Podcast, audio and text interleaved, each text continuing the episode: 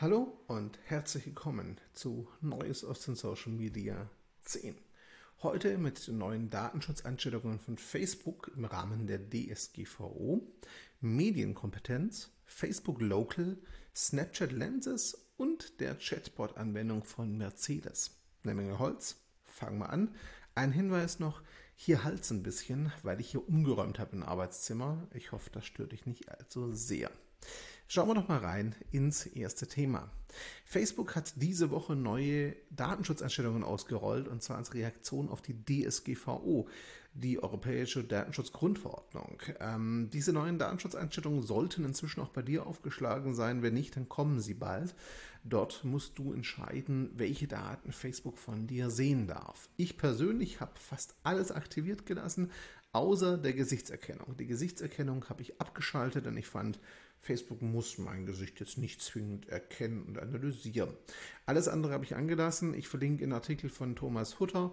Der hat das Ganze schön erklärt und geht da ins Detail. Bleiben wir kurz bei Facebook und Datenschutz.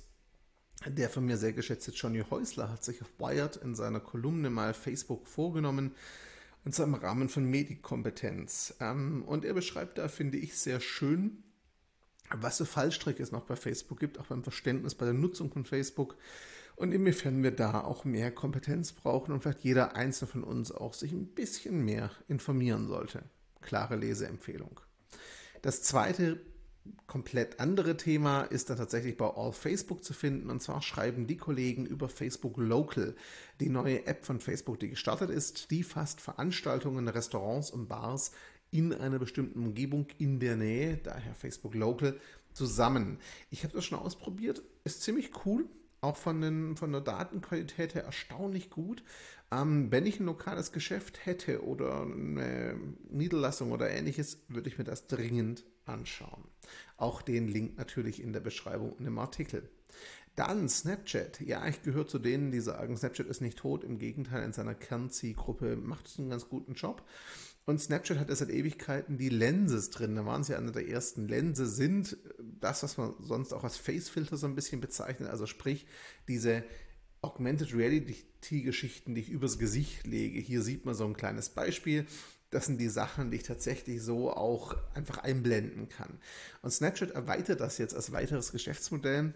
Ich kann die nicht nur kaufen, nee, ich kann als, äh, als Marke jetzt tatsächlich auch eine eigene Snapchat-Lens anlegen und die tatsächlich direkt auch mit einem Produkt verbinden, sodass ich dann, wenn ich klicke, auf der Landingpage lande oder im Shop und das gleich kaufen kann. Startet Snapchat gewohnt erstmal in den USA, ist aber ein ganz cooler Schritt, bin ich sehr gespannt, was sie mitmachen werden.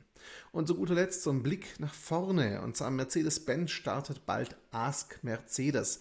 Das wird eine eigene interaktive Chatbot App, mit der Kunden Informationen zu ihrem neuen Auto bekommen oder Mercedes, sprich die künstliche Intelligenz dahinter, intelligent Design wird, werden wir sehen, fragen können und via Sprach- und Textnachricht, primär Sprache, so wie es hier bei W&V im Artikel steht, Fragen stellen und in Konversation treten können. Warum ich das aufgreife, wird auch erst im Frühjahr starten. Ich greife es deshalb auf, weil es zeigt, was Chatbots für eine Anwendung haben können. In dem Fall jetzt mit einer eigenen App. Klar, Mercedes hat das Geld dafür, für kleinere Unternehmen, aber wirklich im Facebook Messenger oder in andere Messenger integriert.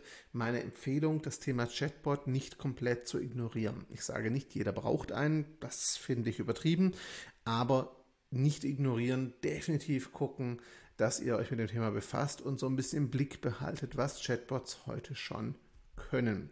Das wäre definitiv meine Empfehlung an der Stelle. Ja, und das war die kompakte Version von Neues aus den Social Media 10. Ich hoffe, es hat dir diese Woche auch wieder was gebracht. Wenn du Fragen zu den Themen hast, gerne hier in die Kommentare. Ich werde dieses Mal auch einen Artikel dazu auf sozial-pr.net schreiben wo ich zu den Themen ein bisschen detaillierter eingehe noch so ein paar Gedanken einfließen lasse.